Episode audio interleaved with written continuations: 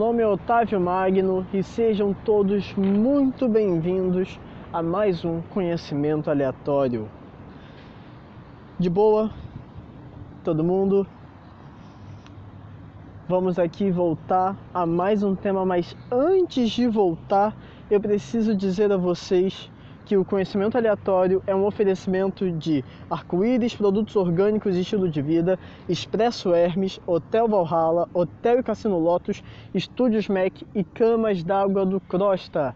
Vejam bem, utilizem produtos mitológicos, mas lembrem-se sempre de que alguns lugares podem ser extremamente perigosos. Tá ok? Tá ok. Galerinha, também preciso pedir desculpa pelo barulho dos carros e pedir desculpas pelo barulho dos ventos. Não é minha culpa, tá ok? Apesar de eu estar num local até bom para a gravação, algumas surpresas podem ocorrer. Belezinha? Gente, um conhecimento aleatório que não tem um assunto aleatório é uma continuação, vocês não fazem ideia de como isso é contra as minhas regras. Mas o tema que eu estou tratando, o dilúvio, para você que não conhece, é um tema grande demais para ser falado de forma leviana ou rápida demais. Então, dividimos em duas partes.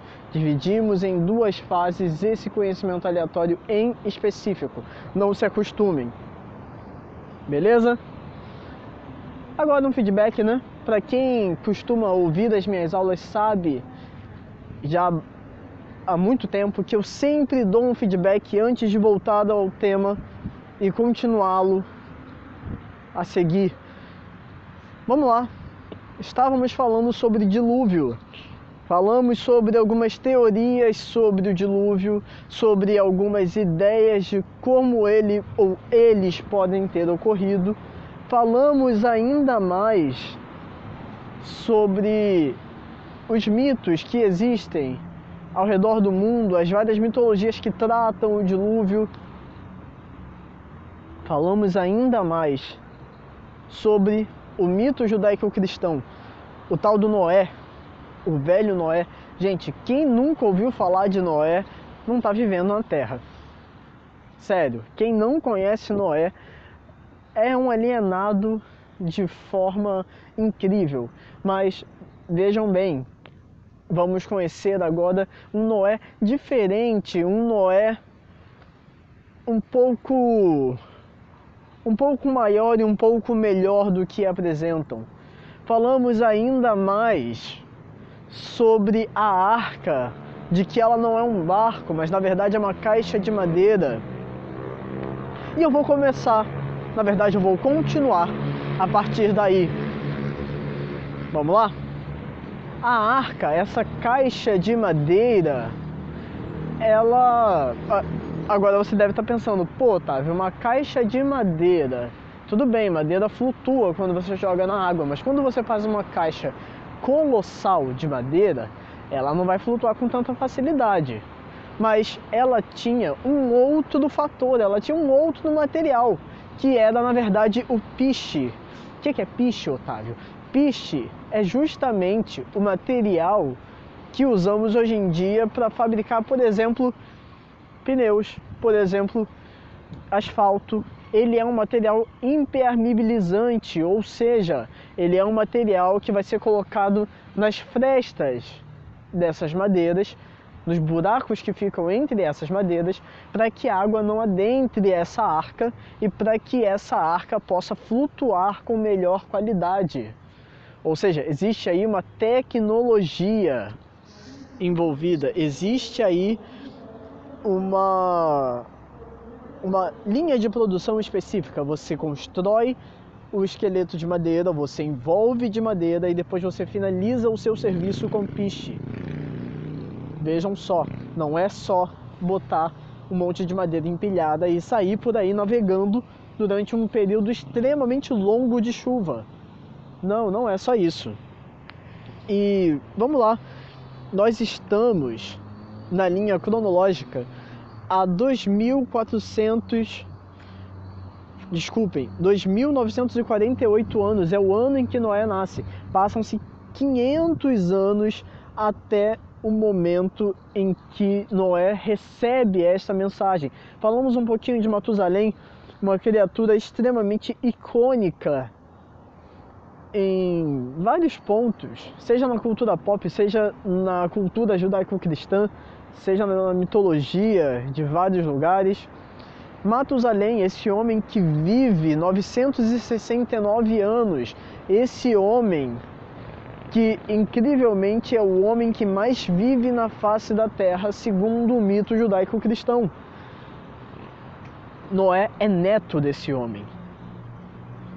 Noé é neto do homem que possui o nome quando morrer virá. Mostrando que a notícia de um cataclisma mundial não era uma novidade. A notícia que chega a Noé, ela não é nova, porque já existe um homem com o um nome incluso numa profecia. O nome dele é uma profecia. E eu prometi que a gente ia estudar um pouquinho a sociedade dos tempos de Noé, a sociedade pré-diluviana, como é contado dentro da teologia judaico-cristã.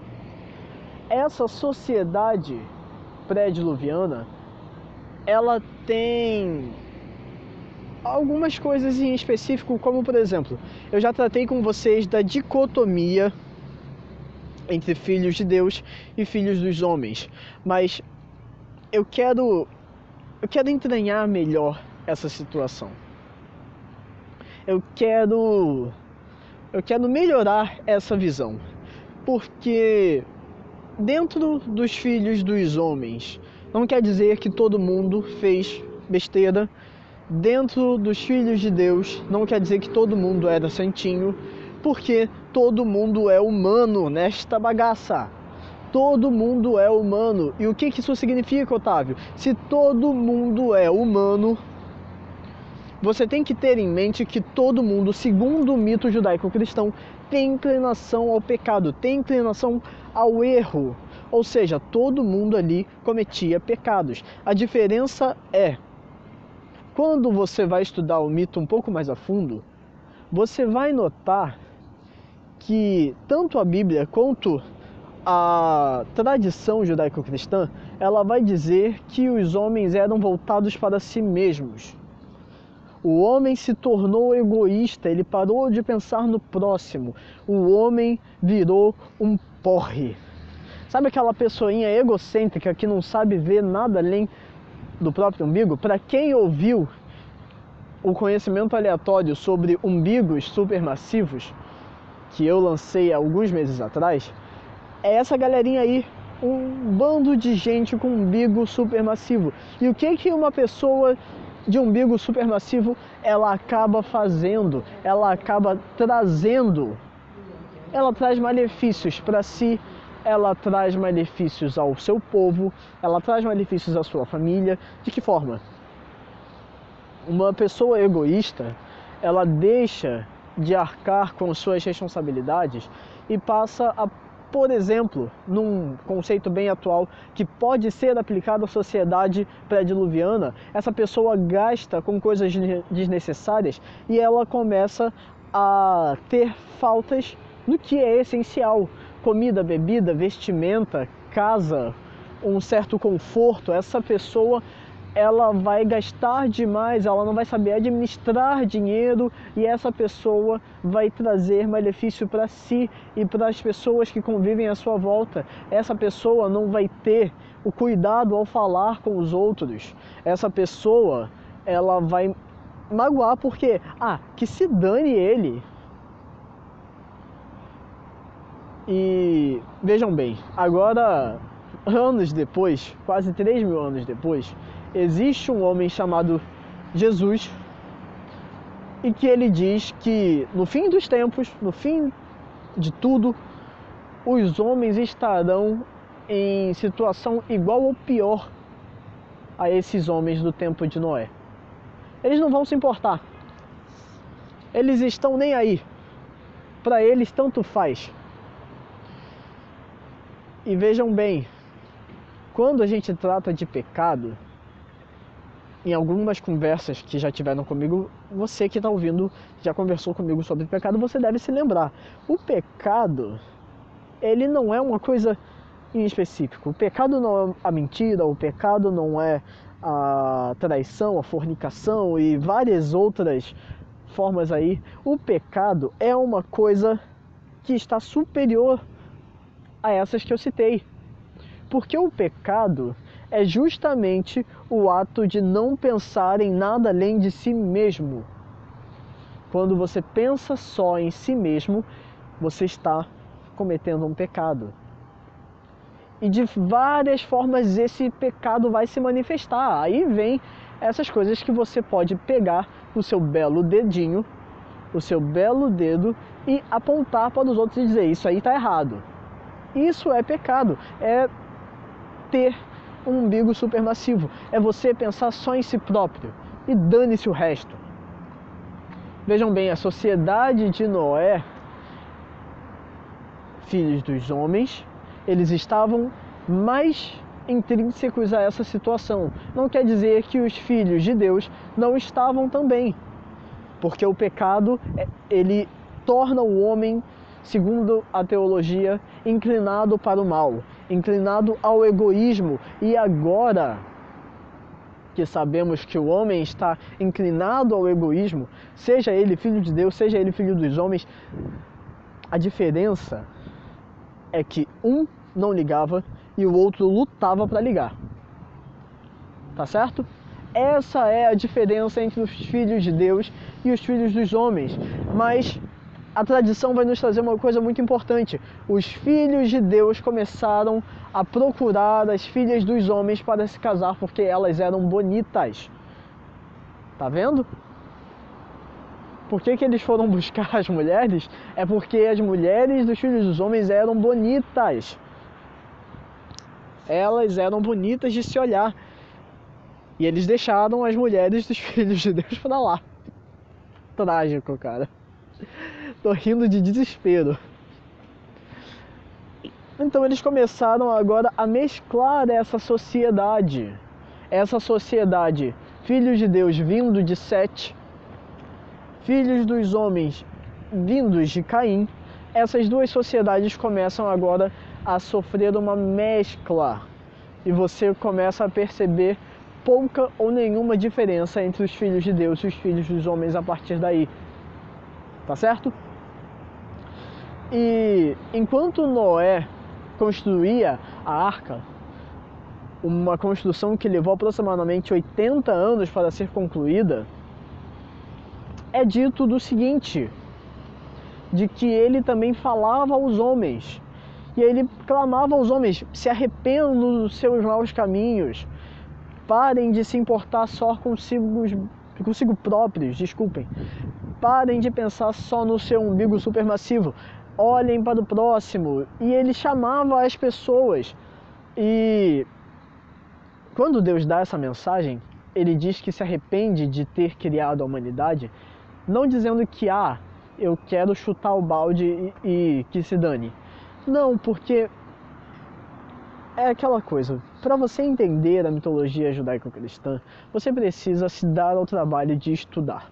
Você precisa se dar ao trabalho de pesquisar, de ir atrás, como qualquer outra mitologia. O problema é que há muita gente que vai falar muita coisa e que vai dizer besteira por aí. Mas não quer dizer que Deus quisesse chutar o balde, mas é, ele faz o homem com um objetivo específico.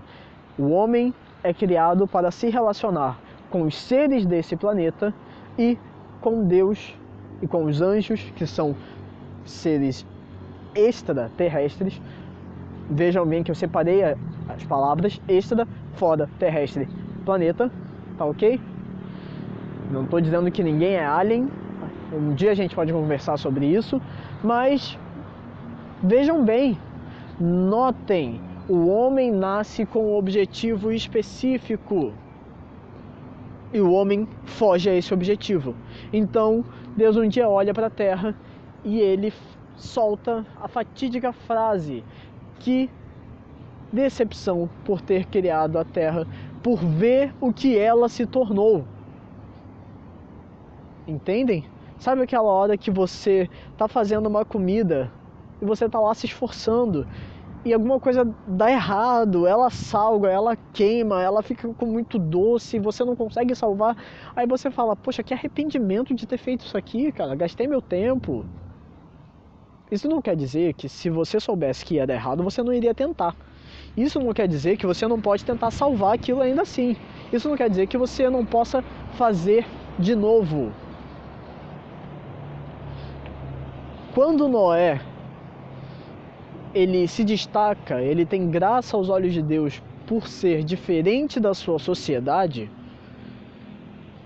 ele é o escolhido para esse fazer de novo. Ele é escolhido para repovoar a terra, ele e os seus filhos. Entendem? Ele é escolhido para esse renovo. E agora vamos a algumas coisas. Dentro da teologia judaico-cristã, dentro do mito judaico-cristão, você vai ter certas divergências entre polos. Porque existem aí algumas pessoas que criaram um cânon para o mundo judaico-cristão e esse cânon ele exclui certas coisas e essas coisas excluídas são chamadas de apócrifas. Existem livros apócrifos, existem materiais apócrifos, existem personagens apócrifos, existem coisas que foram excluídas ao cânon. Uma dessas coisas excluídas ao cânon é um tal de livro de Enoque. O livro de Enoque ele traz algumas notícias sobre o mundo pré-diluviano, sobre como esse mundo pré-diluviano ele vai se estabelecer e de como ele vai ser construído e destruído ao fim, além de coisas sobre magia, sobre anjos e demônios. O livro de Enoch ele é confuso ao primeiro olhar.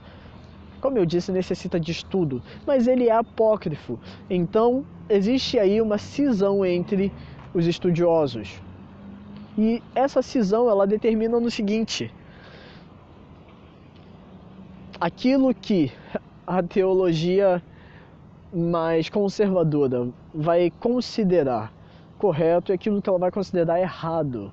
E dentro dos livros apócrifos, você acha notícias como, por exemplo, de que a mulher de Noé, inclusive ela tem um nome que agora me fugiu a cabeça, uma hora eu vou trazer a vocês, mas a esposa de Noé, ela é descendente de Caim.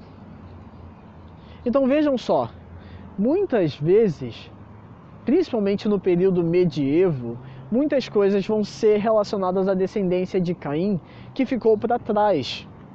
Porque na verdade os descendentes de Caim, em sua maior parte, morreram no dilúvio. Mas existe essa vertente de estudos que diz que não só a esposa de Noé, mas as esposas dos filhos de Noé também eram filhas dos homens viram daquela mescla que eu havia falado, há quem teorize sobre isso de forma positiva, dizendo sim, elas eram, há quem, isso já no canônico, que diga que não, elas não eram. Sendo ou não, essas mulheres seriam os ventres responsáveis por trazer toda a sociedade do mundo de volta. Tá certo? Agora, há algo que a gente tem que notar. O povo, ao ouvir falar do dilúvio, ele ele escarnecia de Noé. Noé falava: "Vai chover pra vaca beber água de pé". E a galera caía no riso, a galera achava que era o melhor show de stand-up do universo, até que ficou chato, né? uma hora um show repetido por 80 anos, pelo amor de Deus, não há, não há santo que aguente. Essa é a verdade. Mas virou escárnio, virou piada. A galera olhava para Noé e falava: Noé enlouqueceu, tão novo, ali 500 e poucos anos, tão novo, louco já, já não bate bem da cabeça. Da onde que vai chover para água beber água de pé? Como é que vai chover para encharcar o chão? Sabe por que que vira escárnio? Você não sabe. É porque na verdade, no mundo pré-diluviano, segundo a teologia judaico-cristã, não chovia naquele tempo. Segundo a teologia judaico-cristã, quando o mundo foi criado, ele não foi criado para ter precipitações de água. Ele foi criado para que todo dia de manhã uma névoa saísse do chão e nela teria o orvalho, um orvalho grosso, espesso. Ele iria encharcar o chão e iria molhar raiz, as raízes e as folhas mais baixas, e isso iria nutrir com água todas as plantas da terra. A, água que iríamos consumir seria direto dos rios, dos lagos, mas durante a manhã ocorreria esse processo. E durante o período pré-diluviano, esse processo ainda estava ativo. Então, quando Noé falava, olha, vai chover, a galera primeiro falava, o que é chuva? Aí Noé explicava, chuva é que vai cair água do céu. Aí a galera olhava e falava, água do céu. Aí alguém levantava a mão, do céu mesmo. Aí Noé respondia, é, do céu. Aí outra pessoa levantava a mão, o céu que está ali em cima. Não é isso? Lá em cima vai cair água do céu e vai chover muito. Vai cair água, como é que eu disse? Pra vaca beber água de pé. Aí a galera caía na gargalhada. Aí, fulano, vem ouvir isso aqui, não é? Fala. Aí nós falava de novo, vai chover e vai cair água do céu e a vaca vai beber água de pé, de tanto que vai cair água. E a galera caía na gargalhada. Por isso o escárnio. Por isso que a mensagem de Noé é desacreditada. Nunca havia chovido. Até que de novo voltando à teologia, ao mito, Deus ele dá um último milagre. Ele dá um último sinal no alto do escárnio. Ele manda agora uma série de animais vindo em uma grande fila e entrando, invadindo a arca. E todo mundo conhece a história dizendo que veio um par de cada animalzinho, macho e fêmea, bonitinho, legalzinho, tudo do tarará, né? Errado. Estão todos muito errados. O que acontece é o seguinte: no mito é dito que dos animais que estavam sendo enviados à Terra, sejam eles aves, mamíferos, répteis que se arrastam pelo chão, os répteis que andam sobre patas, toda sorte de animais, menos os peixes e os mamíferos aquáticos. Numa conclusão óbvia, por favor, se alguém um dia vier com a piadinha de ah, mas na Bíblia não diz que os peixes foram para a arca, você me faça o favor de abrir bem a sua mão e de dar cinco dedos na cara dessa pessoa.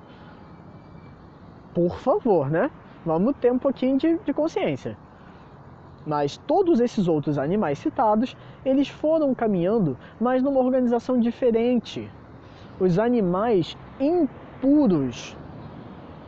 Porque no mundo judaico-cristão existe a separação entre animais puros e animais impuros, como num exemplo, uma lista que é contida em Levítico capítulo 11. Ela é referenciada por Noé, ela é relembrada, desculpem, por Moisés ela é relembrada por Moisés, ela é reescrita por Moisés com o objetivo de relembrar ao povo que saiu do Egito o que, que é bom e o que, que é mal para comer.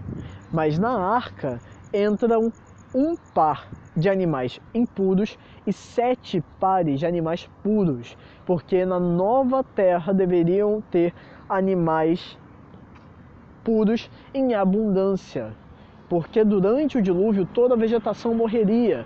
E o que, que isso importa, Otávio? Isso importa porque lá na criação, lá em Gênesis 1 e Gênesis 2, é referido que de toda planta que nasce do chão, de toda erva que brota, de toda fruta que nasce, isso vos dou por alimento. Essa é a frase de Deus. Ou seja, o homem antes do dilúvio era vegetariano. Ele comia vegetais para sobreviver. Ah, Otávio, tá lá, tá lá no mito. Não vou discutir com o mito, tá ok? Não vou discutir com a mitologia porque não adianta, tá lá, tá escrito. Mas agora, Deus ele faz isso com o objetivo de diminuir a vida do homem. Aí você fala, pô, ele vai matar o homem, ele vai diminuir a vida do homem, porque ele não quer ver o homem vivendo grandes distâncias de tempo sofrendo com o pecado. Então, após o dilúvio, é que você vê a longevidade caindo de forma drástica, como num exemplo. Nós temos aí Noé, que, segundo Usher, estaria aproximadamente a 3 mil anos antes de Cristo.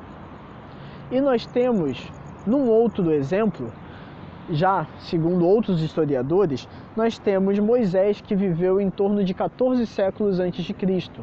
Noé vive 950 anos, Moisés vive 120.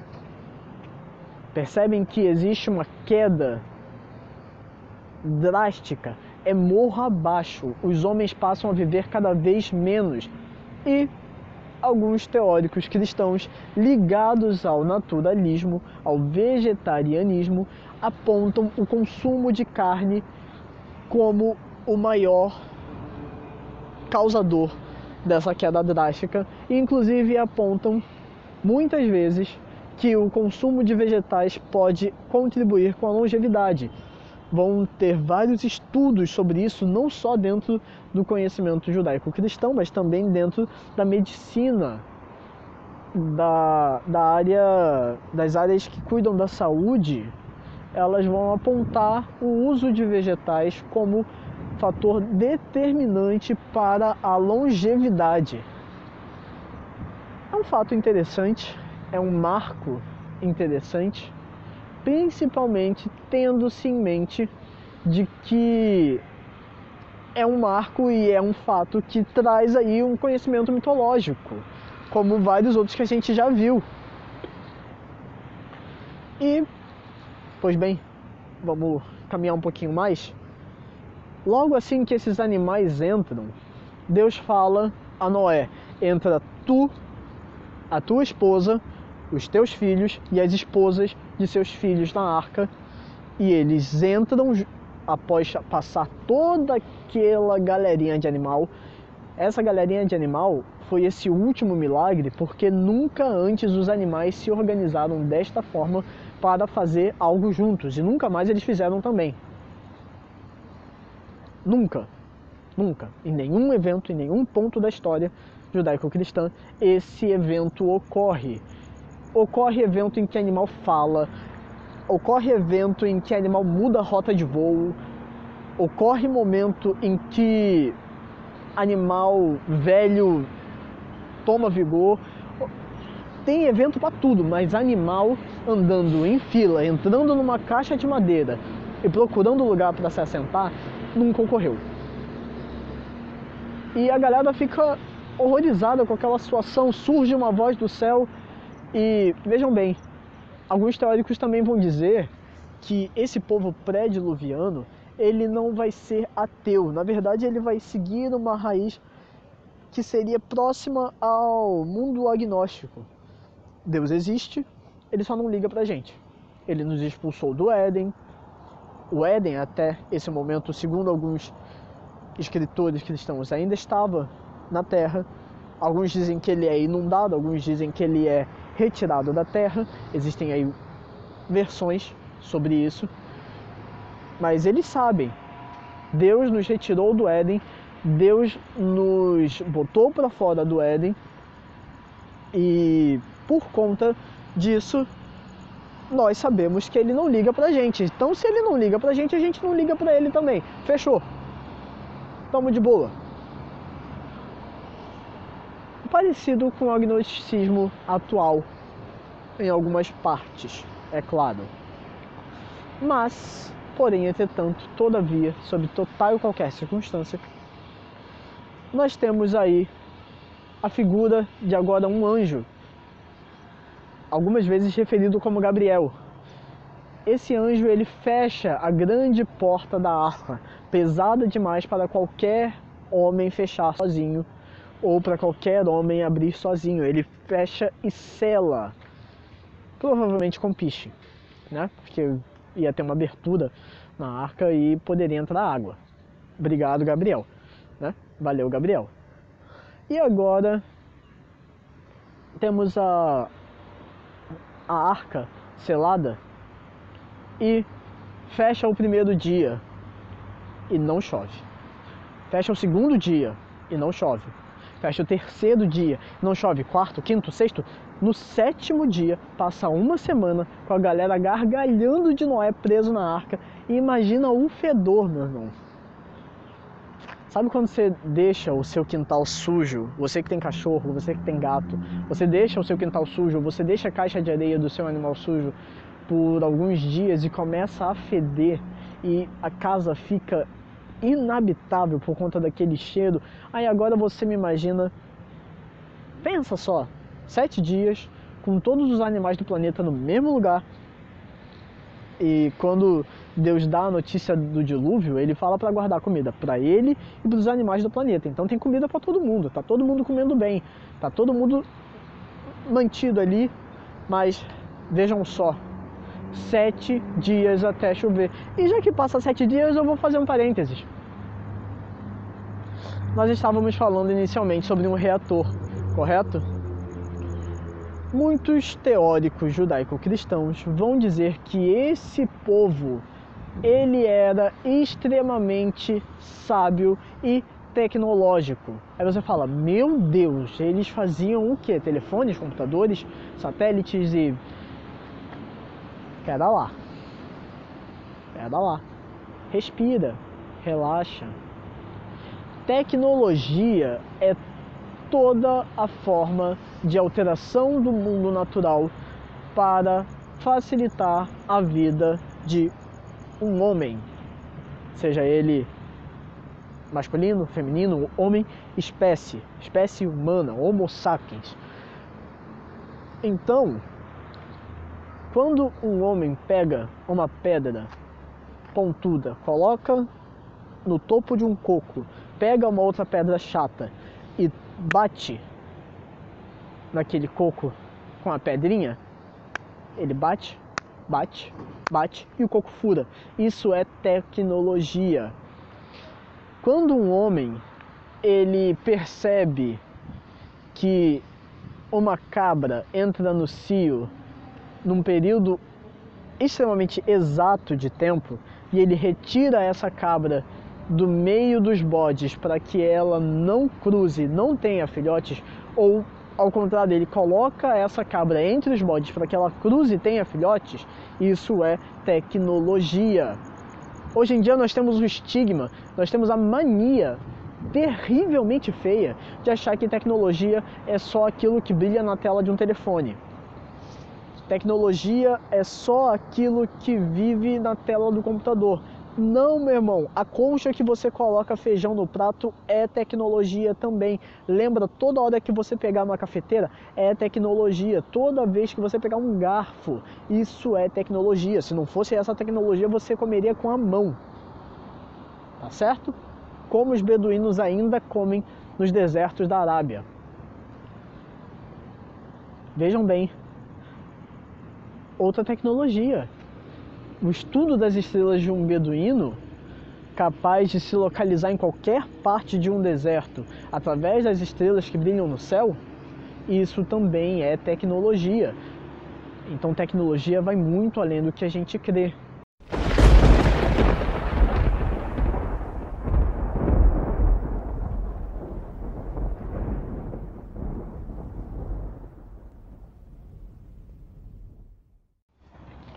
Pera, pera, pera, pera, pera, pera. Calma. Respira. Nós estamos excedendo o nosso limite de tempo estabelecido e por esse motivo, o conhecimento aleatório terá uma terceira parte. Isso quer dizer que vocês vão ficar com uma vontade extrema de me matar, porque vocês terão que esperar até a semana que vem para ouvir o último episódio sobre o dilúvio judaico-cristão. Fiquem com Deus. Não sei com qual vocês vão ficar, mas não fiquem sozinhos. Um beijo e tchau!